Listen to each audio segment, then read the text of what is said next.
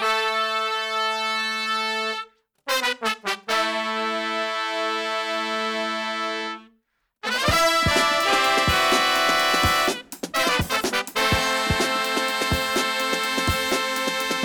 Hola, ¿cómo están amigos? Sean bienvenidos a un nuevo episodio de la Butaca Clandestina. Yo soy Fabio y hoy me acompaña, después de algunos meses, mi amigo Cayo. ¿Cómo estás, hermano? Hola, amigo. Todo bien. Feliz de estar aquí, como siempre. Y sí, ya es un tiempo, no me acuerdo. Siempre prometo hacer más seguido, pero yo acepto cada vez que me invitan, por si acaso. No, sí sabes que, eres bienvenido cuando quieras. Es comprensible, ¿no? Todos tenemos obligaciones. Por cierto, creo que el mes anterior ha sido el mes en el que menos podcast hemos publicado, pero también tratamos de darle cierta continuidad en este podcast, em, que es bastante especial porque lo vamos a compartir con Cayo. Y también es especial porque vamos a hablar sobre una de las películas eh, más esperadas y anticipadas de este 2023, que inicialmente se tenía planeada estrenar en algunos festivales, se había hablado hasta del Festival de Cannes, pero finalmente eh, no se estrenó, al, menos hasta donde sé, ningún festival. No. Y pasó directamente a salas. Mm. Eh,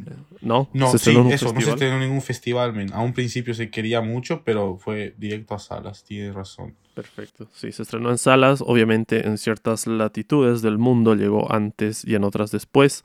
Em, y en otras directamente no llegó, como acá en Bolivia. bueno, me quejo demasiado de esto, pero a, veces es una pena, ¿no? Aunque no sé si específicamente esta película hubiera querido verla en un cine.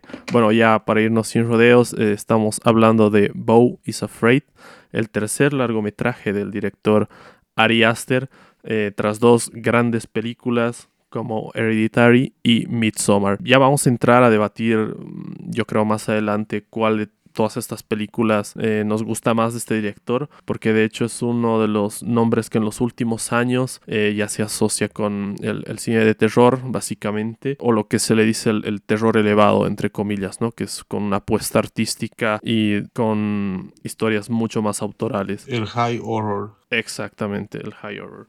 Em, bueno, esta película es... Uf, no sé por dónde empezar, la verdad. Eh, dar una premisa. Cuenta la trama, tal vez. Bueno, es enredada de la trama. Difícil, tarea difícil. Lo básico sobre esta historia, porque yo creo que a partir de cierta parte tiene como muchas posibilidades de interpretarse, puede ser una interpretación distinta para cada espectador, pero la base de la historia nos habla de un personaje de, edad avanzada, un adulto, casi un adulto mayor, interpretado por Joaquín Phoenix, que padece de distintos trastornos psicológicos, ¿no? Esquizofrenia y creo que algunos más. Y este personaje eh, repentinamente se entera de la muerte de su madre y a partir de esa noticia eh, se embarca en una aventura em, hacia el, funeral de su madre y hacia descubrir eh, qué ha pasado realmente ahí. ¿no? Si tengo que definir esta película con una palabra sería angustiante. ¿no? Es una película que constantemente te tiene agobiado, angustiado. Recuerdo que en algún podcast hablamos de estas películas que puedes reconocer que son muy buenas por la historia y por cómo están técnicamente ejecutadas, pero que son incómodas de ver, ¿no? Son incómodas de ver porque te generan esa tensión. Y yo creo que esta película hace bastante eso. Eh, los primeros 40 minutos no se detiene para nada, no se detiene para nada. Me puse a ver ahí cuánto tiempo había pasado de la película porque la vi en casa para saber cuánto tiempo había estado sumergido en esa paranoia, ¿no? En ese delirio que son esos 40 minutos iniciales donde eh, no se detiene la película, que quizás sea uno de mis tramos favoritos, si no mi favorito de la peli. Y a partir de ahí la película va como eh, explorando distintos tonos y, es, es, angustiante, es, no sé si es como un thriller psicológico, pero también con, con toques de, de, un cine más eh, eh, artístico, ¿no? Entonces es una propuesta interesante. ¿Tú qué opiniones nos podrías dar así en general antes de meternos de lleno en la historia? A ver, pensaba en lo que decías de no sé si es una peli que la vi en el cine, yo la vi en el cine y... Había un rato donde mi objetivo era que pasen las últimas dos horas y veía el celular así, a ver qué tanto ha pasado. Puta. Eh, y también me llama la atención eso de los 45 primeros minutos que han sido frenéticos porque para mí es donde mejor le pasa, donde se condensa más y que la peli puede haber durado menos, o sea, a veces me quejo mucho de esto, porque está muy de moda, ¿no? Hacer pelis así de cuatro horas, dos horas y media, dos horas cuarenta y cinco, y a veces con el ajetreo de la, del día a día, a veces con una peli es dos horas, una hora cuarenta, eh, pero a veces se pasan como que más largas, tienen un porqué, y no me parece en el caso de Bo, y no sé, es me parece una película muy ambiciosa desde el punto de vista de, su autor, un poco personal, este ejercicio de autoficción que se está haciendo popular no solo en el cine, en la literatura también, eh, como una sesión de terapia del director. Y eso, tiene muchas capas para interpretarse, pero siento que es una peli que empieza muy bien, tiene un desarrollo intenso, un mensaje claro, es siempre audaz, siempre me parece como que atrevida. Eh, pero no, se me, se me ha hecho larga, se me ha hecho muy ambiciosa y que no se ha podido contener tal vez Ari Aster. Eh, comentabas tu, tu parte favorita. ¿Cuál ha sido tu parte favorita? Wow, mi parte favorita.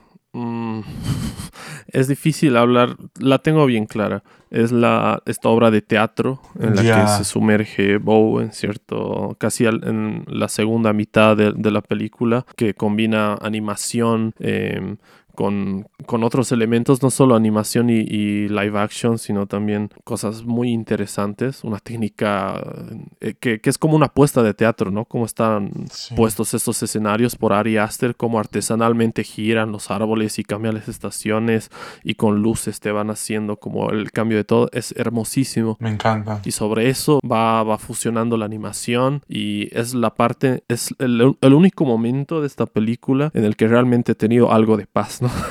el que realmente tiene algo de tranquilidad.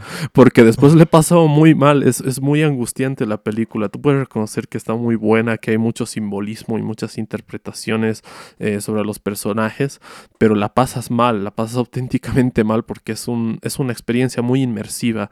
Y eso que yo la he visto en mi casa, si lo hubiera visto en un cine, eh, yo creo que, que, hubiera salido un poco mal de la sala, ¿no? Como, no indispuesto, pero yo creo que sí un poco preocupado, angustiado, no sé, me hubiera querido sentar como 20 minutos para, para asimilarlo. Sí, el final principalmente es muy, no sé, con un ánimo de, derrota, de, de, no haberlo logrado, porque siento que la película al final es como un viaje entre el protagonista Bo y cómo tiene que conocer a su madre y este final de que, no lo voy a contar directo, pero es como que un viaje enorme con un final no satisfactorio. Y sí, me gusta esta idea de una película de un personaje que incluso comienza, ¿no? Cuando, lo conciben, dan luz, que es un personaje un poco angustiado, un poco torpe,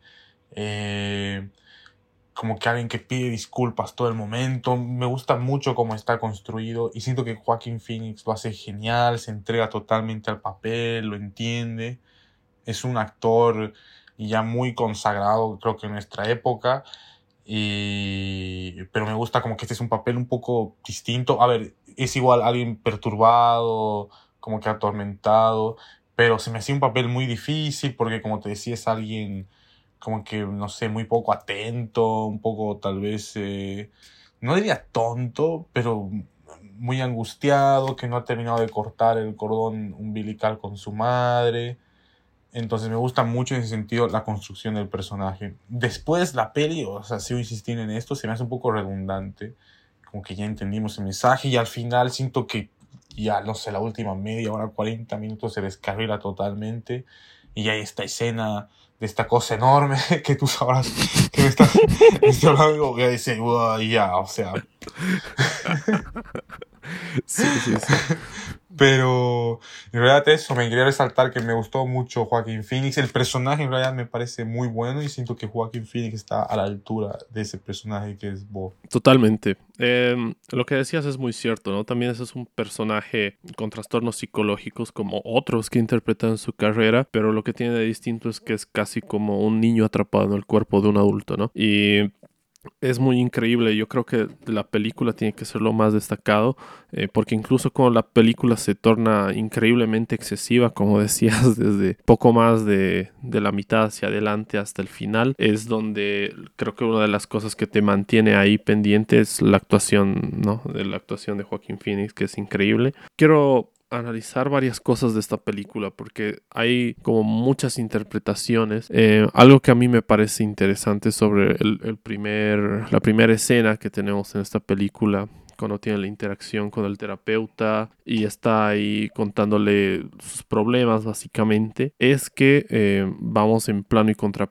plano de ellos dos conversando y es como que la cámara se va acercando hacia el personaje de Bo, ¿no? Entonces yo interpreto como que a partir de ese punto todo lo vemos desde su perspectiva porque que las calles sean así extrema, extremadamente ruidosas y que incluso dentro del departamento él logra escuchar todo ese caos que se vive en las calles, ¿no? Yo creo que es algo que tiene que ver con que, eh, bueno, esto nos revelan después que está relacionado con su madre, pero que lo han educado para eh, estar muy angustiado y desconfiar de todo el mundo constantemente, ¿no?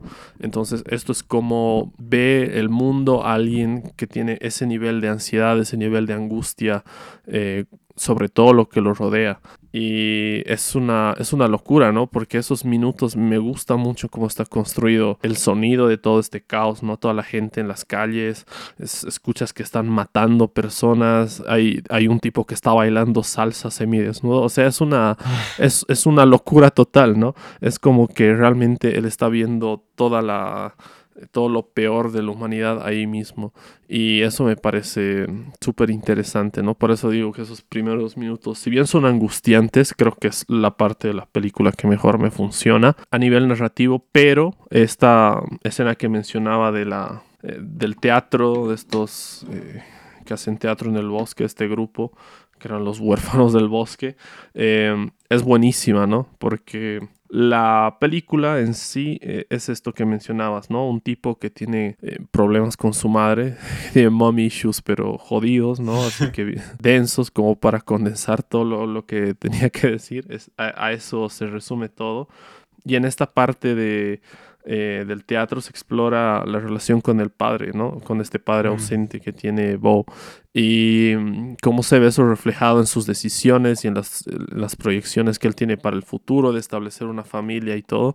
Es como un micro relato dentro de la película, ¿no? Que aborda específicamente esa parte y que como mencionábamos tiene una estética bastante única, ¿no? Bastante marcada y eso me parece súper interesante.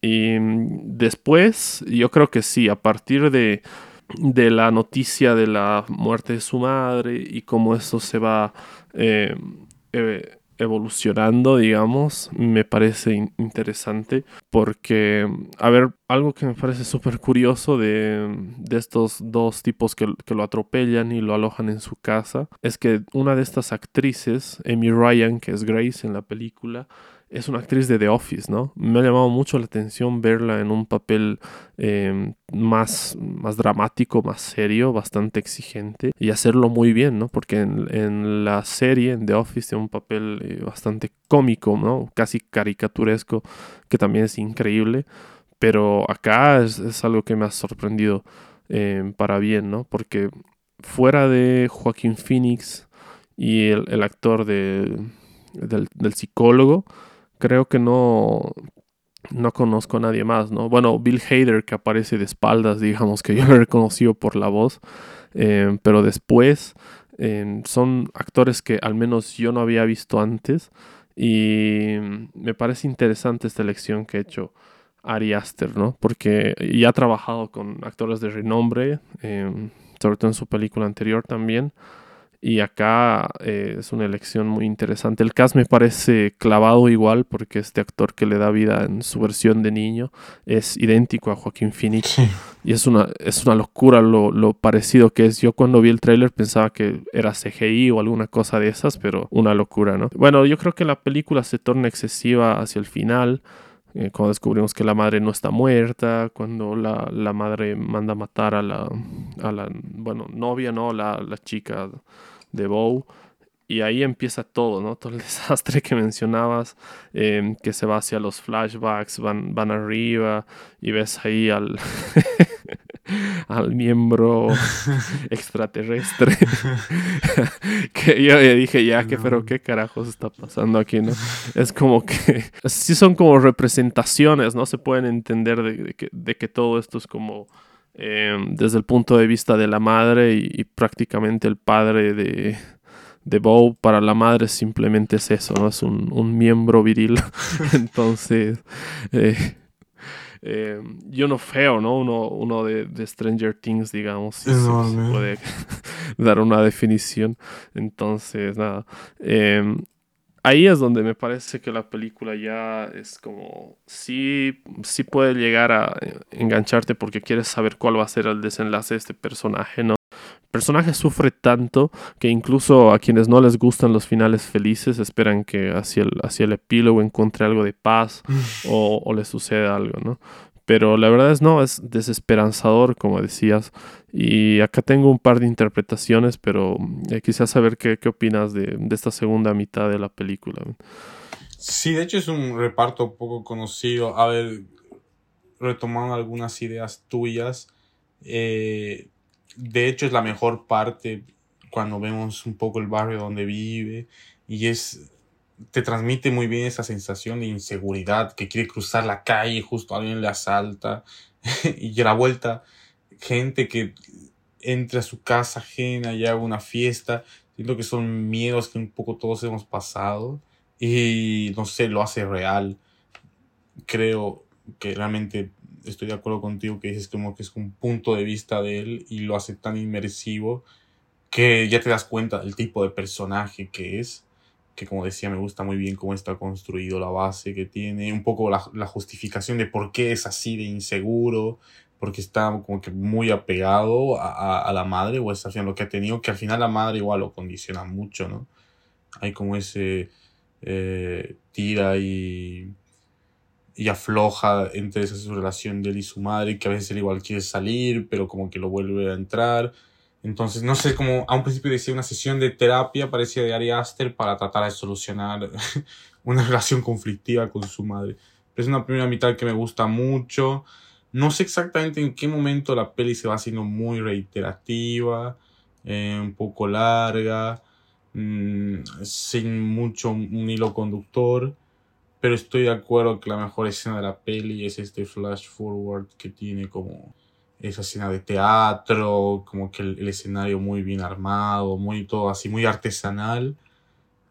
Ahí vemos igual a un Joaquín Phoenix, a un Bow un poco más viejo, y abarcas ahí un montón de edades de niño, viejo, y todas se van conectando, así que es una película muy de personaje. Tal vez es igual explique por qué el reparto no es tan conocido, ¿no? Es como que bastante centrado en el protagonista, que es lo que te quieren contar. Eh, ¿Qué más te puedo decir de la peli o de la parte final? Eh, no lo sé, men. Siento que también es un, un punto muy alto, no alto para Ari Aster, sino como que decisivo de, bueno, he hecho un ejercicio de autoficción en mi tercera película de, una especie de, no, no, sé qué tanto de él tendrá, pero hacer, un, hacer una película tan específica de un personaje te hace pensar en una especie de autobiografía, pero ya tienes a alguien que haga lo que hagas, sabes que te vas a esperar algo extrovertido, como que muy estrafalario, que ya lo haga en su tercera peli me parece muy muy bien y no sé, esta peli es la más cara de A24. Creo que ha levantado mucha expectativa. Era una de las pelis del año. Y no te puede gustar más o menos la película, pero sabes que te vas a encontrar algo diferente. Y creo que lo que se agradece siempre. Es muy importante esto que acabas de mencionar de que ha sido la película más cara de A24, que de todas maneras sigue siendo un, presupuesto menor si lo comparas con las grandes producciones de Hollywood, ¿no? La película costó 50 millones, supongo que 30 se han ido en el pene gigante CGI mutante, pero, pero bueno, ya en serio, eh, es interesante porque estas producciones se mueven eh, sí con presupuestos menores a los de Hollywood, claramente, pero tienen eh, actores, actrices y realizadores de primerísimo nivel, ¿no? La mayoría. Son producciones que no suelen fallar. Bueno, 24 ya la peló con The Idol también, entonces eh, no está teniendo muy buena racha, pero esta película, a pesar de que tiene como este bache en la segunda mitad, al menos como lo vemos nosotros, por ahí a alguien le ha, le ha encantado toda la película y es totalmente respetable pero este, esta parte final eh, sí es la más desesperanzadora, lo cual eh, me parece bien. Yo, yo no soy necesariamente de finales felices, pero me gusta mucho porque es, eh, se interpreta muy bien. Hay, hay cositas ahí dentro de la película, detalles interesantes que te hacen cuestionar la cronología de los hechos. Porque, por ejemplo, cuando está en la casa de estos dos eh, señores, de esta pareja que, que, lo acoge después de atropellarlo, y entra a la, enciende la televisión y la, la, señora le dice el, canal, ¿no? Y ahí ya ves lo que va a suceder, ves fragmentos de lo que sucede después en la película.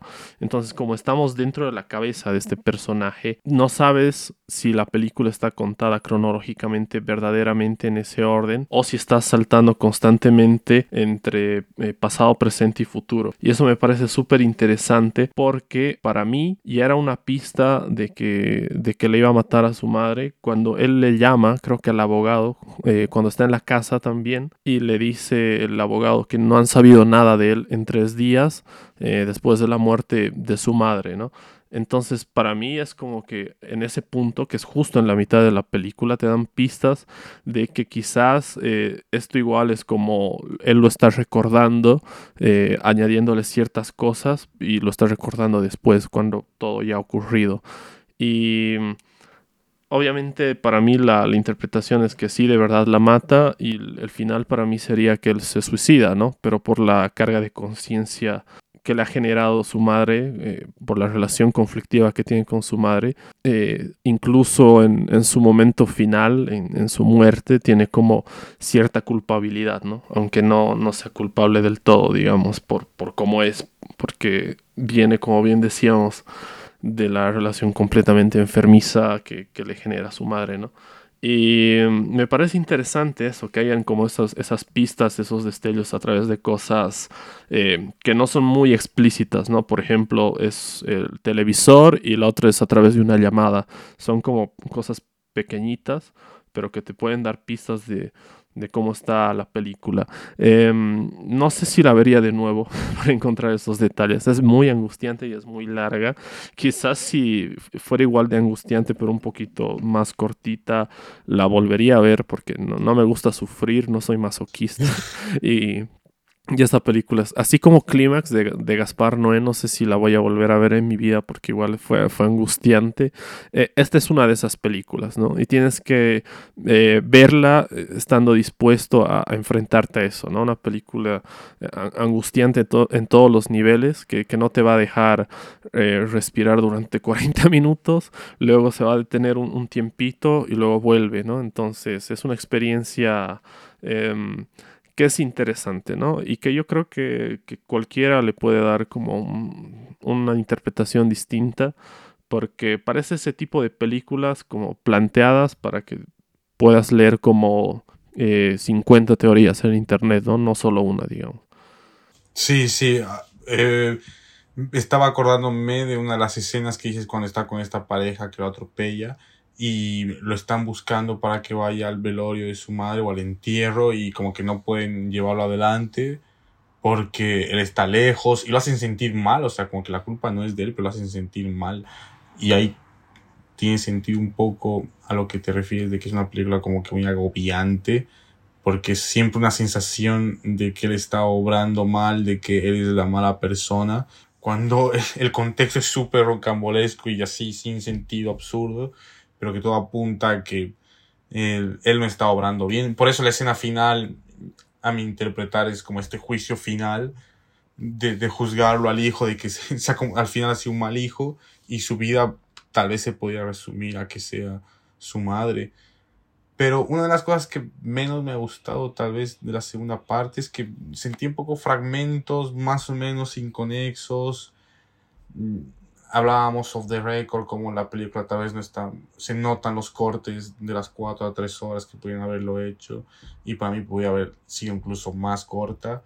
Y me parecen como fragmentos así muy, muy separados, muy independientes que no, no sé si te ayudan a, a, seguir llevando la atención de la, de la película. Sí, es quizás la parte en la que divaga más, digamos, ¿no? Habría que ver el, corte del director. Bueno, habría que ver, tú, tú velo si quieres, pero yo no, yo no me angustiaría durante cuatro horas, la verdad. Quizás solo para ver si se, si se corrigen como estas pequeñas incoherencias que le puedes encontrar, sobre todo a la segunda mitad, porque Midsommar tiene un director's cut y yo he visto el director's cut, pero no he visto la, la versión estrenada en cines. No, no sé qué tanto la película empeora, porque directamente la vi en digital. Yo no sabía que era el director's cut, pero he visto que esa versión dura 2 horas con 50 y la versión estrenada en cines es 2 horas y 20 algo más o menos.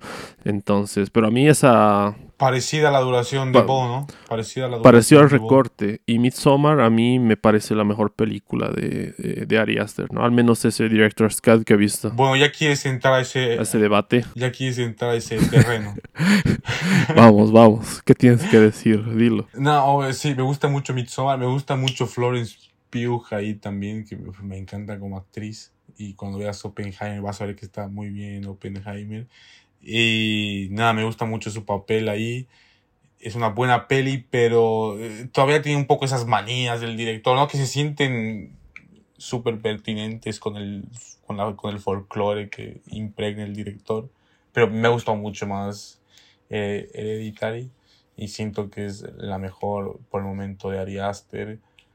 Que no sé, espero que siga siendo este high horror que, que hablabas porque Bo es un poco una, no sé, una comedia, trata de ser también algo como, por momentos es de terror, pero nada, Ari Aster es de los mejores directores y como hablabas un principio, de unas películas más esperadas porque es wow, o sea, la va a producir a 24, la va a protagonizar Joaquín Phoenix.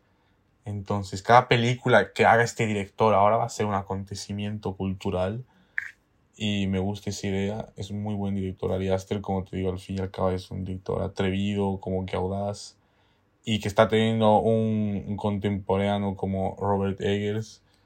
Y no sé, no me quiero salir mucho del tema, pero los tres son como que van yendo a la misma dirección porque han producido tres películas, comenzaron con terror, tal vez ahora al final se están distanciando un poco, pero Nada, mm, si me dices cuál sería mi favorita, yo creo que Hereditary. Y bebe mucho Hereditary de las películas clásicas de terror sobre brujas como el bebé de Rosemary. Eh, para mí hay partes calcadas del exorcista, la tercera parte, como cuando están la, la, la, vieja, la abuela, la madre que muere, está como que trepando como una araña por, como una araña por la pared.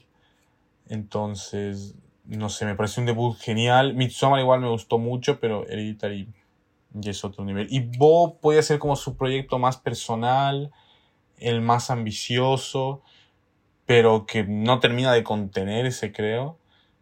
Pero deja un, un protagonista para la prosperidad. Me parece un buen ejercicio de autoficción, pero no la volvería a ver porque sí es agobiante y es un protagonista sufriendo psicológicamente un deterioro o, revisando su conciencia que lo hace siempre todo mal. Y nada, se me hace muy, muy larga.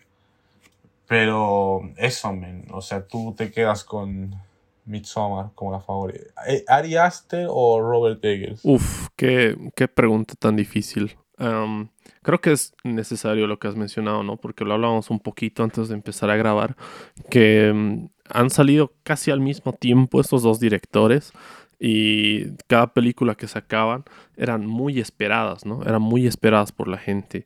Em, y eso habla mucho de, directores que apenas tienen tres películas cada uno en su, en su filmografía, ¿no?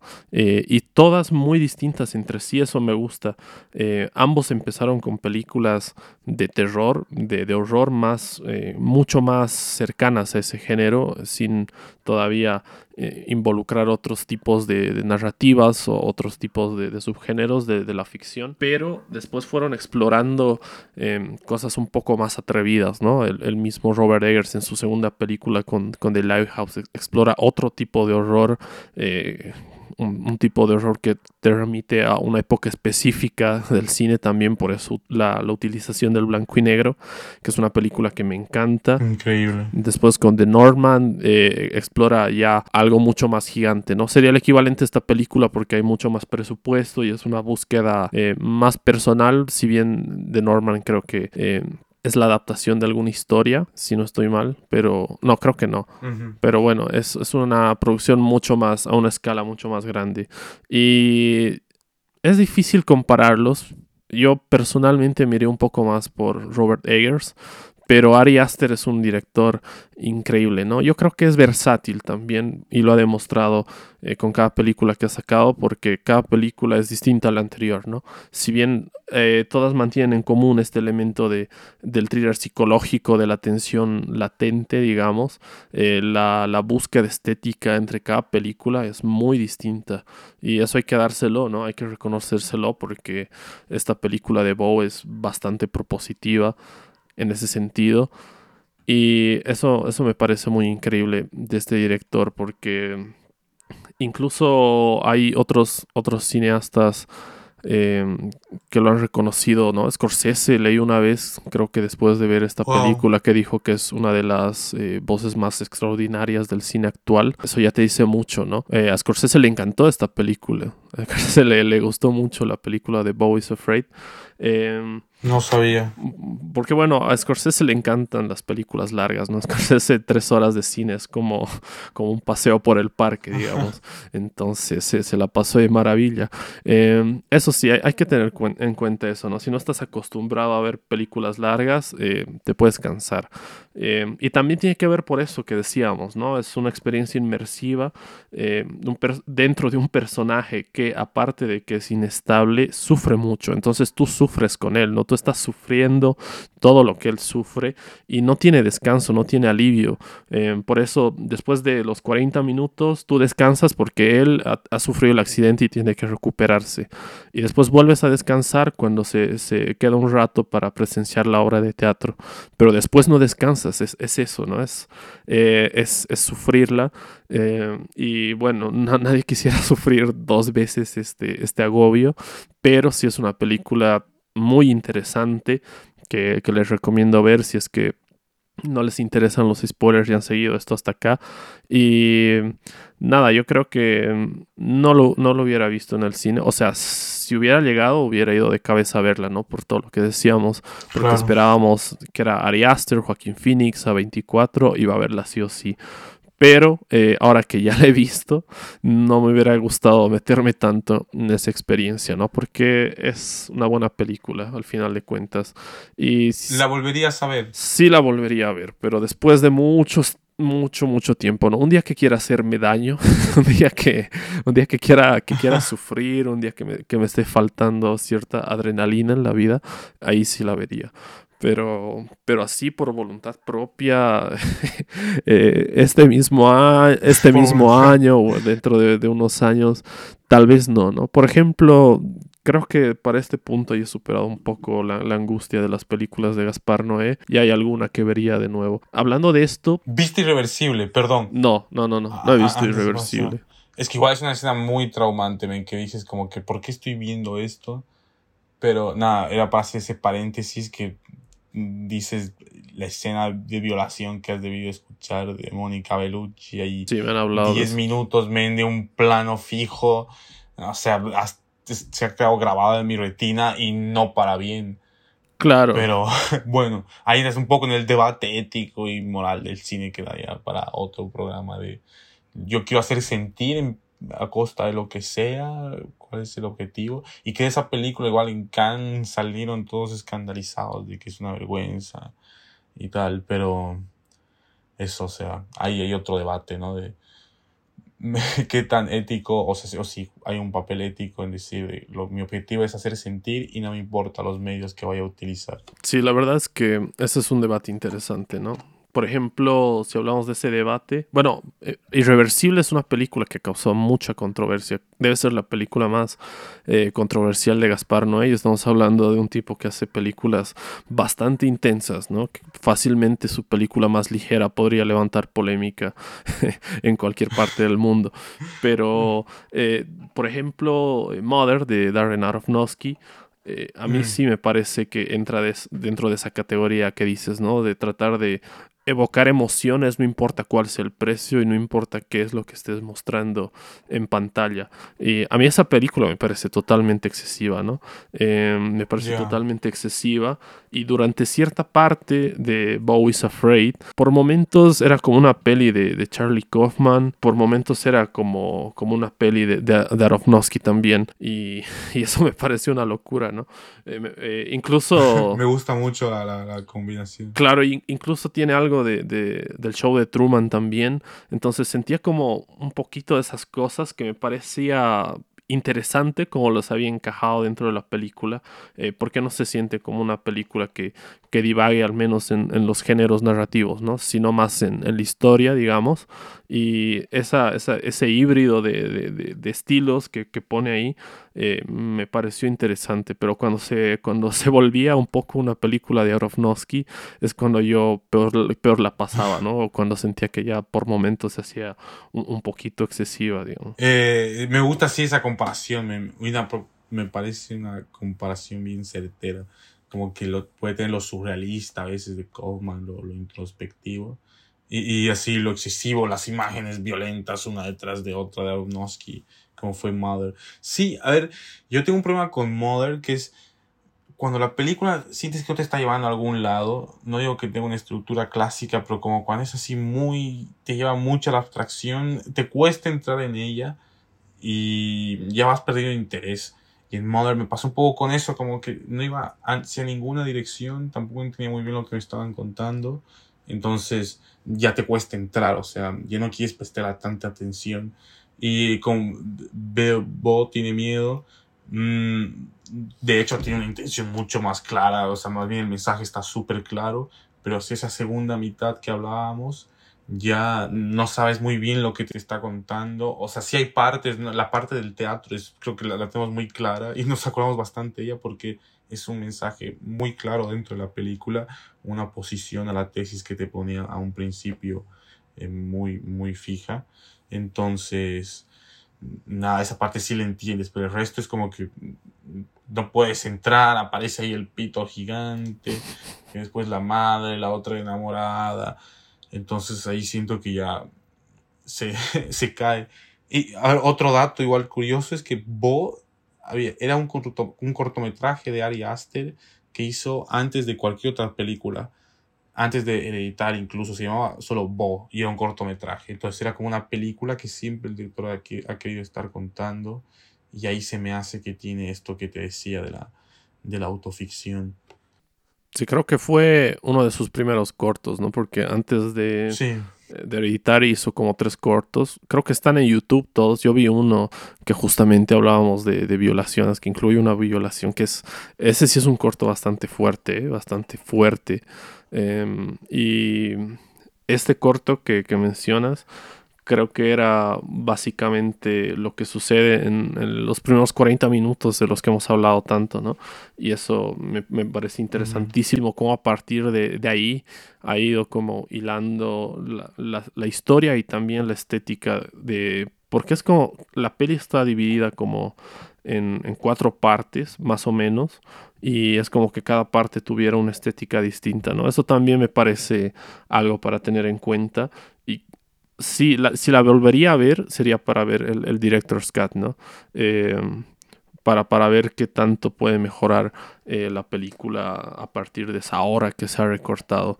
Eh, que sí, obviamente cuatro horas de esto podría ser una tortura, pero quién sabe, por ahí la película tendría más, más cohesión porque todos sabemos bien que estos recortes eh, siempre le quitan muchas cosas interesantes a las historias, ¿no? Casi siempre que ves un director Scott eh, hay pocas cosas que reprochar. Bueno, no en todos los casos, pero casi siempre al menos es mejor que la versión estrenada en cines, ¿no? Eso es una garantía, digamos.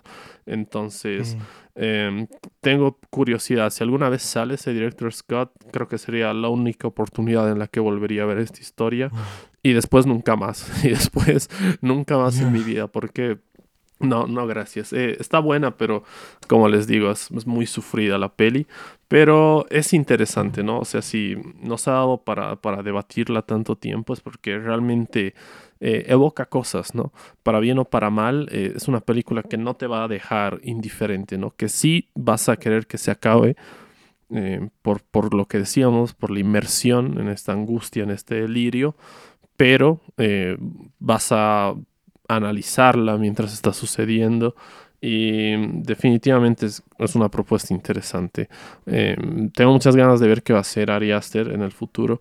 Eh, no sé si ya, ya ha hablado sobre cuál va a ser su siguiente proyecto, pero tengo muchas ganas de eso, ¿no? Y estaría bueno también reseñar sus películas anteriores, como te decía antes de empezar a grabar, y las de Robert Eggers, porque creo que son dos directores que eh, ya, ya han dado mucho de qué hablar pero yo creo que pueden seguir ah, alcanzando más y más cosas, ¿no? Porque sus películas son, eh, son increíbles hasta el momento. Sí, me gusta que los estemos disfrutando, estamos viviendo como su desarrollo, es apenas su tercera película, y si ya con Bo ha habido todo este revuelto de que es una de las mejores pelis, más de las pelis más esperadas del año, imagínate con las, con las otras siguientes, y tienes esa garantía de que es un director que te está contando algo o sea, somos muy hijos de su tiempo porque estamos viendo desarrollar su estilo, sus primeras películas. Él con Eggers igual han comenzado con el high horror, que es igual una, un género muy de nuestra época, y a ver dónde se dirigen. No sabías cuál es la próxima película de Ari Aster, yo tampoco la sé, pero te puedo decir de que la siguiente de Eggers es Nosferatu. Entonces. Mm, he visto eso. Tengo muchas, muchas ganas. Por Andrew Garfield, creo, ¿no? No estoy muy seguro. Sabía que era, igual era Aaron Taylor Johnson. No sé muy bien qué como, quién más hace el reparto. Pero volviendo a ese debate que ponías Esther, Esther o Ari Aster. Mm, no sé.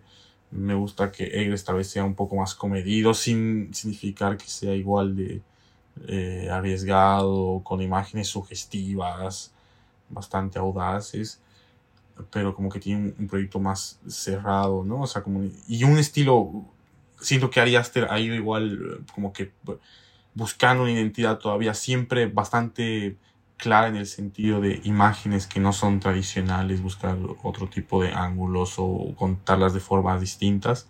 Pero no sé si te pones a pensar, a mí Hereditary se me hace muy diferente de Midsommar en cuanto al lenguaje y Midsommar se me hace igual un poco diferente a Bo. En cambio en Eggers sientes ya un estilo medio gótico, eh, em, epicidad también. Y ahora que es elegido hacer Nosferatu, siento que tiene más concordancia con, con su mensaje en general. Y a ver, comparando la tercera película de Aster, que es Bo, y la tercera que fue Norman, que es del año pasado, ¿no? Sí. Norman. Eh, Exacto. No sé, no quiero decir que es una película comercial la de Egres, pero no sé si está basada en una historia como tal, pero sí está basada en una de leyenda. Eh, igual comentábamos esto de Record, que es una película de aventura, eh, tal vez compatible con otros tipos de públicos, porque yo te diría que Bo, de hecho, no es para cualquier tipo de personas, o sea, tiene que saber que dura tres horas y a momentos es un montón de abstracciones y de trips del director. Y de tal vez sí podías agarrar un público un poquito más amplio, pero con escenas en donde se da el lujo de ser bastante lisérgico y poner bastante su sello. Pero nada, hay que... De aquí a un tiempo vamos a estar siempre hablando de ellos ¿Cuándo volvería a ver vos? Si me dices de aquí a 10 años en la butaca, en el décimo quinto aniversario, hagamos una retrospectiva de Ari Aster. Y ya, bueno, la voy a ver en dos sesiones. El director Scott en dos sesiones. Sí, sí, pero... Pero sí, no. Yo, yo tampoco la vería inmediatamente. Acotando sobre lo que decías de Nosferatu, acá he buscado y efectivamente no está Andrew Garfield. Me he confundido. Andrew Garfield va a ser Frankenstein para la de Guillermo del Toro. Y en esta de Nosferatu está Aaron Taylor Johnson, William Dafoe, Nicholas Holt, eh, Bill Skarsgård, Lily Rose Depp y Anya Taylor Joy. Tremendo elenco. Tremendo elenco, De Norman ya tenía buen elenco, pero este está 10 veces mejor. Que les den todo el presupuesto que pidan a esos, ¿no? Para. para que nos den joyitas. No, sí, de hecho. Sí, sí, sí, no. no. A mí me encantan los dos, la verdad, hacen películas increíbles. Yo creo que sí. Eh, The Norman, si bien también tiene esta esta parte más mística, ¿no? Cuando se realizan los rituales, que, es lo que lo puede alejar mucho de las propuestas de, eh, aventura más eh, comerciales, porque de hecho eh, algunas personas que, les gustan más estas, estas películas, que han visto la película, me decían, pero a veces se pone muy, me decían medio fumada cuando aparecen ahí hacen esas cosas. Y, era, incluso, incluso para alguien que está más acostumbrado a esas propuestas, no es, pero Bo ya, ya no, no te ven ni 10 minutos, yo creo, alguien que, no está, que no está preparado, ¿no? Porque tienes que estar dispuesto a, sufrirla y a sufrirla tres horas.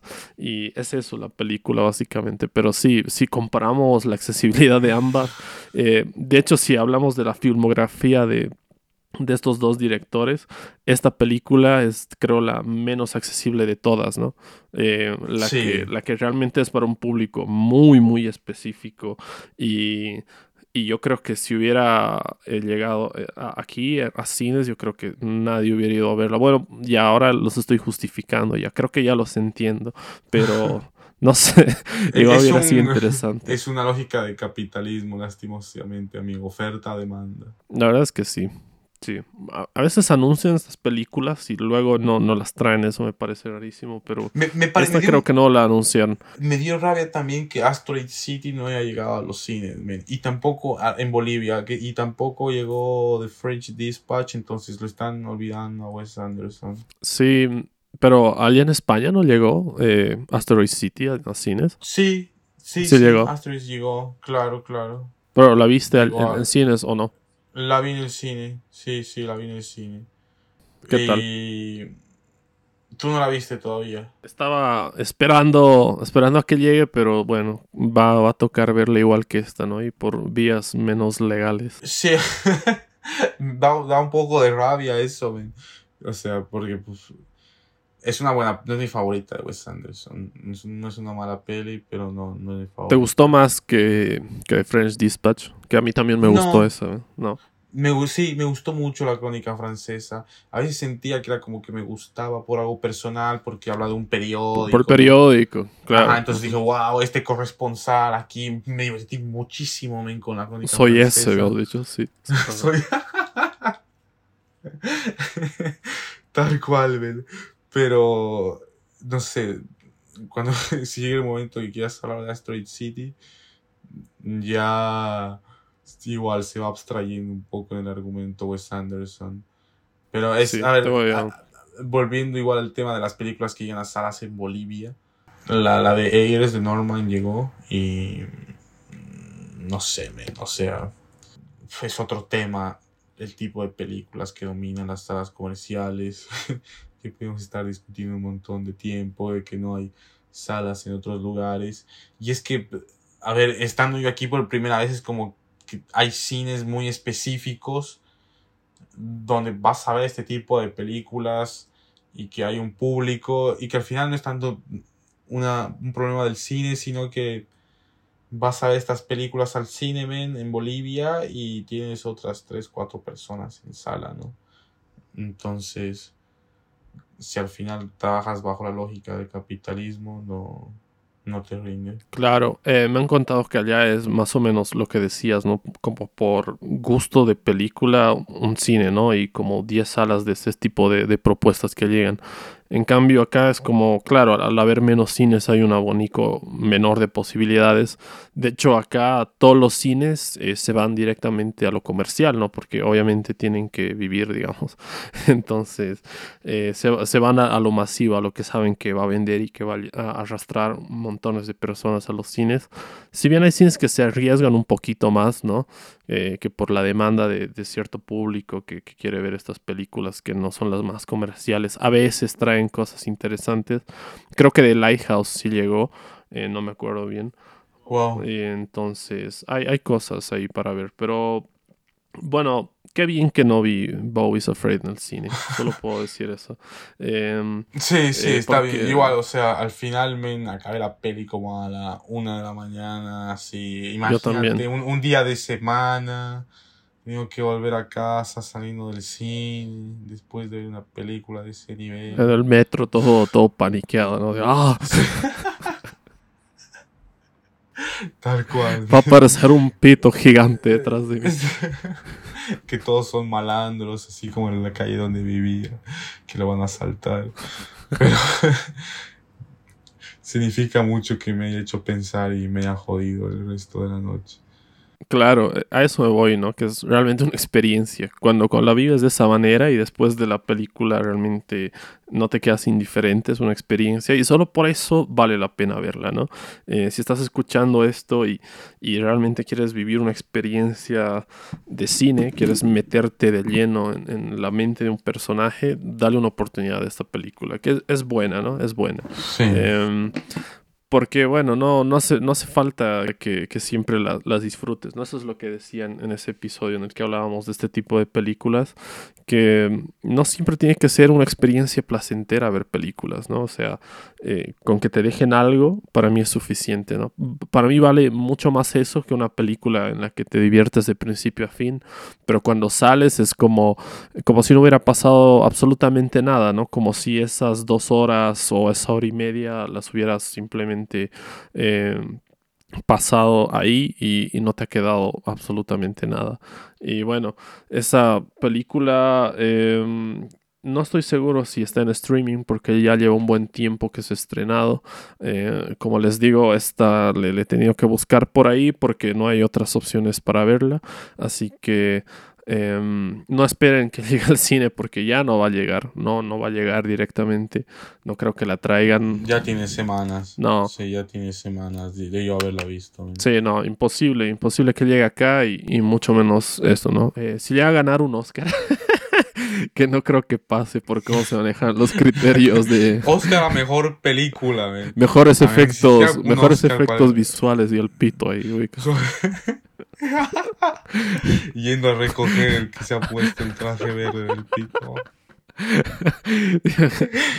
no, pero no, no, no creo. Solo en esos casos es, cuando traen películas acá, ¿no? O sea, ganan un Oscar eh, y como la gente tiene la, curiosidad, como los Oscars todavía siguen siendo bastante mediáticos en ese sentido. Relevantes, obvio. Ajá, eh, es que van a verlas, pero... Ya, ya estoy esperando esa época del año en que viene Boca Salada y nos ponemos a a joderme a mí por, por haber visto cinco películas.